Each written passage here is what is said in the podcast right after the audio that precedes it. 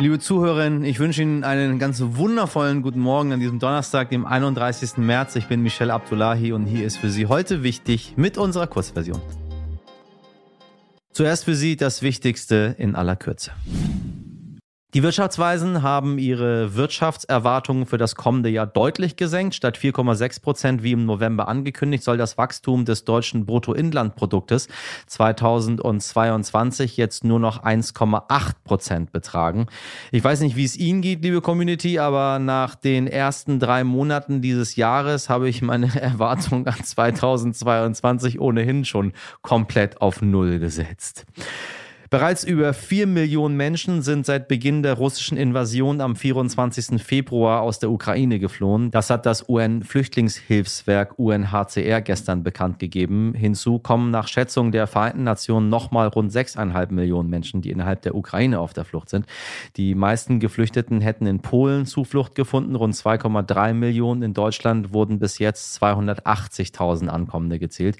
Die genaue Zahl dürfte aber sehr viel höher sein. Grund dafür sind, dass es keine festen Grenzkontrollen gibt und dass Menschen mit ukrainischem Pass für 90 Tage visumsfrei einreisen dürfen. Liebe Hörerinnen, gestern hat das Statistische Bundesamt gemeldet, dass die Inflation in Deutschland auf 7,3 Prozent gestiegen ist. 7,3 Prozent. Auch wenn Ihnen die Zahl erstmal nicht viel sagt, haben Sie sie bei Ihren Einkäufen vermutlich bereits zu spüren bekommen. Alleine Brot ist zuletzt 7 Prozent teurer geworden, Pflanzenöl sogar um ganze 20 Prozent. Wo man die steigenden Preise noch deutlicher zu spüren bekommt, beim Restaurantbesuch. Viele Speisen sind dort entweder teurer geworden oder ganz von der Karte verschwunden, so wie immer öfter unsere geliebten Pommes. Jetzt ist es natürlich leicht direkt auf die Gastronomen zu schimpfen, doch die können am allerwenigsten dafür. Nachdem zum Beispiel Speiseöle zum Frittieren immer teurer geworden sind, ist es für viele Gastronomen einfach kaum noch möglich, Pommes für einen fairen Preis zu verkaufen.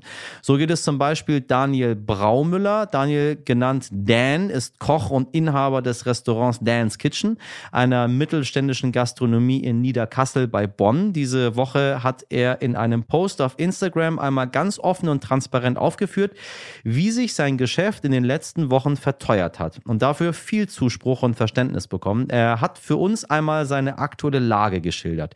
Und ich sage Ihnen, wenn Sie das gehört haben, werden Sie sich wundern, dass es gute Burger überhaupt noch unter 30 Euro gibt. Moin Dan, ähm, wie haben sich die Preise für dich in letzter Zeit verändert? Kannst du das noch einmal zusammenfassen? Also sie sind vor allem in den letzten Wochen exorbitant gestiegen, wie ich auch in meinem Beitrag als Beispiel gegeben habe, das Hackfleisch. Wir sind vor anderthalb Jahren äh, bei der Eröffnung gestartet mit äh, einem 5,29 Euro Kilopreis und sind mittlerweile bei über 9 Euro angekommen. Das ist nur ein kleines Beispiel. Ich gebe noch ein weiteres. Unser Frittieröl liegt bei 20 Euro, 10 Liter. Da sind wir jetzt bei 32,90 Euro. Äh, wir haben eine Fritteuse, das fasst im gesamten 50 Liter, also das sind zwei Stück. Und dann kann man sich das selber ausrechnen. Wir haben zum Glück eine gute Fettfiltermaschine und müssen dadurch nur alle fünf Tage das Fett wechseln. Es gibt aber Betriebe, die diese Möglichkeit nicht haben, vor allem weil die Maschine auch Geld kostet. Äh, die müssen dann alle zwei, drei Tage das Fett wechseln. Und ähm, ja, daran kann man fühlen ein wenig, wie es den Gastronomen geht. Ich bin ja nicht der Einzige, aber ich bin wahrscheinlich der Einzige, der so offen darüber spricht. Was bedeuten denn die höheren Preise für dich und deinen Laden? Eine ganz einfache Rechnung. Äh, ich bin nun gezwungen, ähm, im Schnellverfahren meine Karte zu ändern und die Preise zu erhöhen, weil äh, der Gast möchte ja auch keine Abstriche machen. Ich selber auch nicht in der Qualität, deswegen muss ich einfach mit dem Preis mitgehen, damit ich die gewohnte Qualität halten kann, die natürlich auch mein Anspruch ist. Ähm, so wie wir jetzt gerade bei Instagram und Facebook vor allem sehen, die Resonanz der Gäste ist überwältigend. Damit habe ich nicht gerechnet. Ähm, es wird auch nicht jeder tragen können, die Preiserhöhung. Wir sprechen ja auch nicht über drei, vier, fünf Euro im Gericht, sondern wirklich über einen Euro, Euro 50. Ähm, dann lieber vielleicht nur noch einmal die Woche essen gehen, aber vernünftig.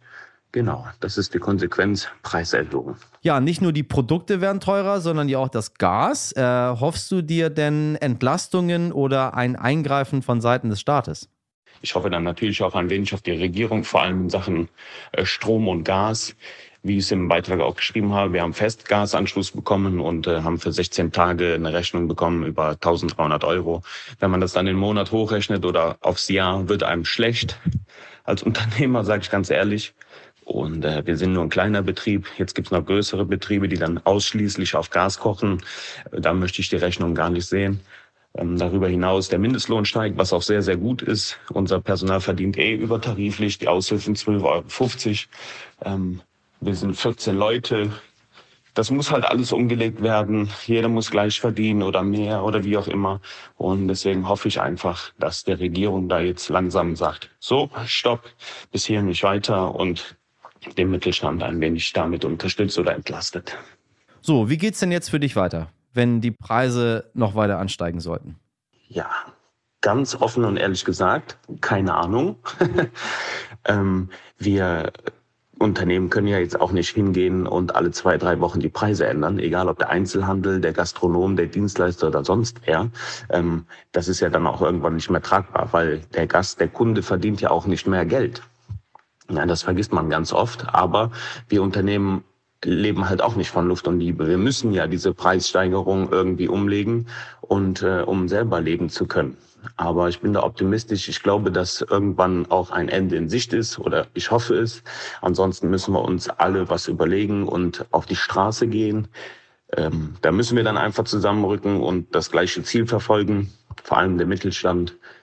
Ja, genau. Wie gesagt, ich hoffe nicht, dass das weiter so steigt, denn die Konsequenz müssen wir alle tragen. Dan, vielen Dank für diesen sehr, sehr transparenten Einblick. Die Frage, die ich mir jetzt natürlich stelle, ist, wo führt das alles hin? Werden die Dans Deutschlands immer weniger und wird Essen gehen in Zukunft für die meisten von uns ein extrem seltenes Luxusvergnügen?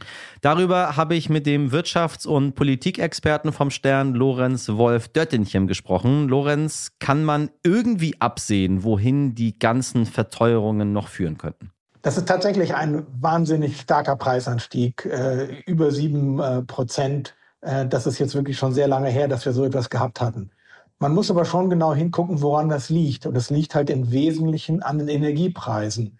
Die sind um etwa 40 Prozent gestiegen. Und das ist Benzin, Heizöl, Gas. Das heißt, es ist noch, es ist kein Preisanstieg auf ganz breiter Front, sondern er bewegt sich im Bereich der Energie. Der andere Bereich, der sehr stark steigt, das sind die Lebensmittelpreise. Das hängt zum Teil damit zusammen, ähm, dass dort, dass dort auch Energie äh, eingesetzt wird, um diese Lebensmittel zu erzeugen. Und es hängt auch damit zusammen, dass es durch den Krieg Knappheiten bei bestimmten Lebensmitteln gibt oder dass es sie geben könnte. Stichwort ist hier ähm, der Weizen, der aus der Ukraine kommt und der für die Versorgung der Welt ähm, sehr, sehr wichtig ist.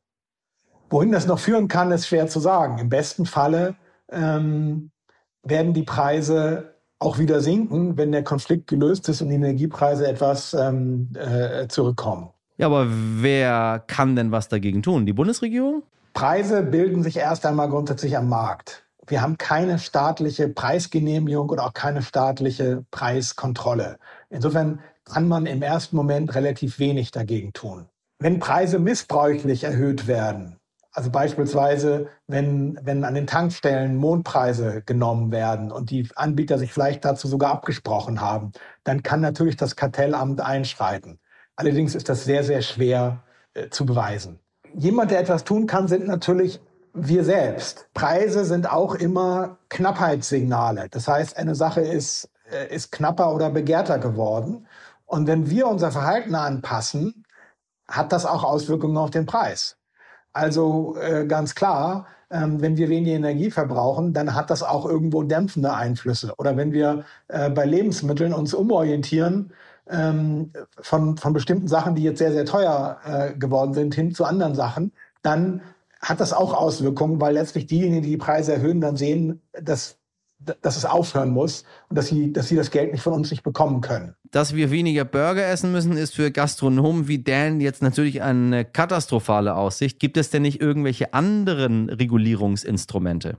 Eine wichtige Rolle spielt natürlich auch die Europäische Zentralbank, die ja letztlich über die Stabilität unseres Geldes äh, wachen muss. Sie kann nicht direkt die Preise stoppen. Das Mittel der Europäischen Zentralbank ist, äh, dass sie ähm, die Zinsen steuert. Und natürlich kann man irgendwann über höhere Zinsen ähm, das Geld wieder knapper machen.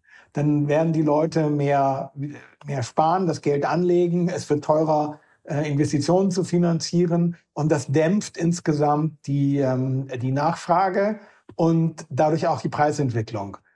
Die Gefahr dabei ist natürlich, dass man in eine Rezession hineinsteuert und dass, dass sozusagen dieses Wachstum noch weiter unter Druck gerät. Und deswegen wird die Europäische Zentralbank dies wahrscheinlich kurzfristig nicht tun. Vielen, vielen Dank, mein lieber Lorenz. Schon vorbei? Ja, das war's schon wieder mit heute wichtig, zumindest in der Kurzversion. Wenn Sie noch nicht genug haben, dann hören Sie doch gerne unsere Langversion. Und ansonsten freuen wir uns einfach morgen wieder auf Sie, wie immer ab 5 Uhr. Worüber wir uns auch freuen, wenn Sie uns bewerten, empfehlen, teilen oder schreiben. Und zwar an heute wichtig at stern.de. Ich wünsche Ihnen einen ganz fabelhaften Donnerstag. Machen Sie was draus. Bis morgen, Ihr Michel Abdullahi.